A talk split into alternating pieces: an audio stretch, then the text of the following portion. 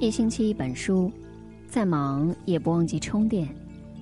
各位好，我是郑州新闻综合广播的主持人韩星。今天要跟大家分享的文章来自于蛋蛋妈。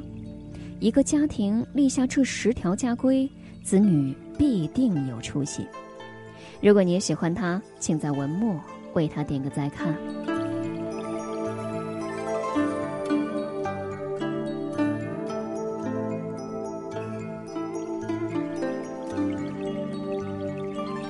俗话说：“没有规矩不成方圆。”一个有规矩的家庭，不仅能让孩子在健康的环境当中成长，更能使孩子养成良好的习惯和优秀的品质。十条家规。前段时间，一位日本妈妈的家规就刷爆了朋友圈。这位妈妈的十个孩子不仅成绩优异，待人接物也非常得体。今天整理了这十条家规，希望家长们能够有所借鉴。第一，礼貌的孩子到哪儿都受欢迎。见到人要先打招呼，受到别人任何的恩惠或帮助，必须口头或书面上表示感谢。做了给人添麻烦的事儿，一定要当场道歉。有礼貌并不是做给别人看的，而是一种发自内心的真诚，与生俱来的教养。无论是感谢还是抱怨，让别人感受到你真实的想法，比一万句解释都更有用。第二，不打扰别人是一种善良的表现。在公共场合，说话的音量控制在不让第三个人听到，做事不能随心所欲，从小学会考虑他人的感受。你不是世界中心，懂得顾及别人的感受，能让你交到更多的朋友。但并不是说你要扔掉自己，让自己舒服的同时，也让别人感觉舒适。这平衡虽然很难把握，但我依然希望你能学会。第三，我们会为你保守秘密。不愿意告诉爸爸的事情，可以只告诉妈妈；不愿意告诉妈妈的事儿，也可以只告诉爸爸。不能对两个人说的，那就都不要说吧。你可以拥有自己的小秘密，但我们希望你知道，无论什么时候，爸爸妈妈都会听你倾诉并帮你保守秘密，不用担心，因为不管你走到哪里，家都是你永远的避风港。第四，诚实的人会走得更远。诚实，不要撒谎。高尔基说过，诚实是人生永远最美好的品格。只要你撒了一次谎，就需要用一百个谎言来弥补它，这是个怎么都填不满的大窟窿。最好的解决方法就是一开始就别说谎。第五，暴力不能解决问题。不打架，但如果无法避免，不允许使用工具和牙齿，也不要攻击对方的面部。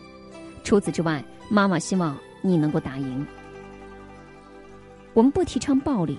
也绝不允许别人随意欺凌，但记住，拳头是最后迫不得已的自我防卫，千万别先动手。第六，时间不昧，掉地上的硬币可以拿回家积攒起来，但是钱包不能据为己有。自己的东西看好，别人的东西不要。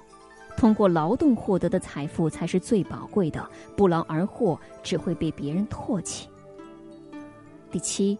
心怀感恩，别人真诚的款待你吃东西，你不喜欢的话可以说我吃饱了，但是绝对不能说很难吃。请不要践踏别人的好意，哪怕你不喜欢，也别当下给别人难堪。心怀感恩的人才能受到尊敬和善待。第八，浪费是可耻的行为。任何食物都是有生命的，不能想吃就吃，想扔就扔。你在大鱼大肉之时，世界上还有很多孩子都吃不饱饭。每一粒粮食都来之不易，按需取食，不要枉费农民伯伯的辛勤的劳作。第九，攀比不能让你更优秀。不用刻意的和别人比较，每个人的名字、长相各不相同，每个人都是独一无二的，所以才丰富有趣，人生才会多彩。这是教育孩子，也是告诫家长：攀比除了让孩子更加自卑或者是自负，其他什么效果都达不到。世界上没有相同的两片叶子，更没有相同的人。发现孩子身上的闪光点更加重要。十，生命比什么都重要。感到有危险和有必要的时候，任何规矩都不用去遵守，因为生命比什么都重要。教会孩子规矩，并不是让他墨守成规，学会保护自己，比什么都重要。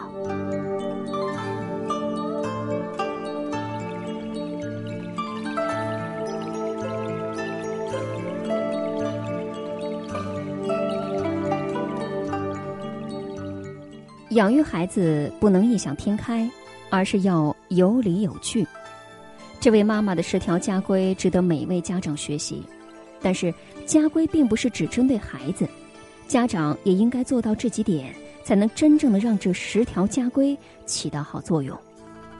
首先，奖罚分明。制定规则就应该有相应的奖罚制度，这样才能让孩子更好的去遵守家规。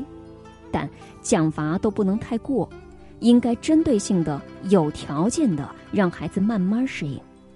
比如，可以采取积分制，用玩具作为奖励，和孩子约定积满相应的分数可以得到一个对应的玩具。这样做不仅可以让孩子养成老有所获的意识，还能提高孩子完成家规的积极性。第二，言出必行。父母出尔反尔会给孩子树立不好的榜样。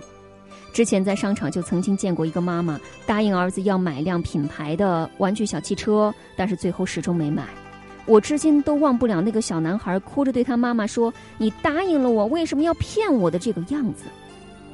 答应了孩子一定要做到。一旦你在孩子心中失去了权威，那么谈再多教育也是枉然。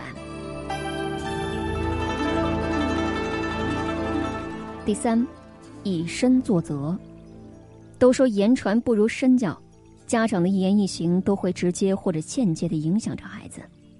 你让孩子讲礼貌，却对着路上将你撞倒的人破口大骂；你让孩子不攀比，你却总说谁谁谁都比你聪明；你让孩子不浪费，却一直大碗大碗的倒掉饭菜。这样一来，你就算定再多的规矩，对于孩子来说，也不过是一堆废话。俞敏洪说：“如果家庭是一台复印机，父母是原件，孩子就是复印件。想要孩子真正的守规矩、懂规矩、成绩优异、举止得体，我们就一定要以身作则，成为孩子的学习榜样，从生活的点滴之间影响孩子。”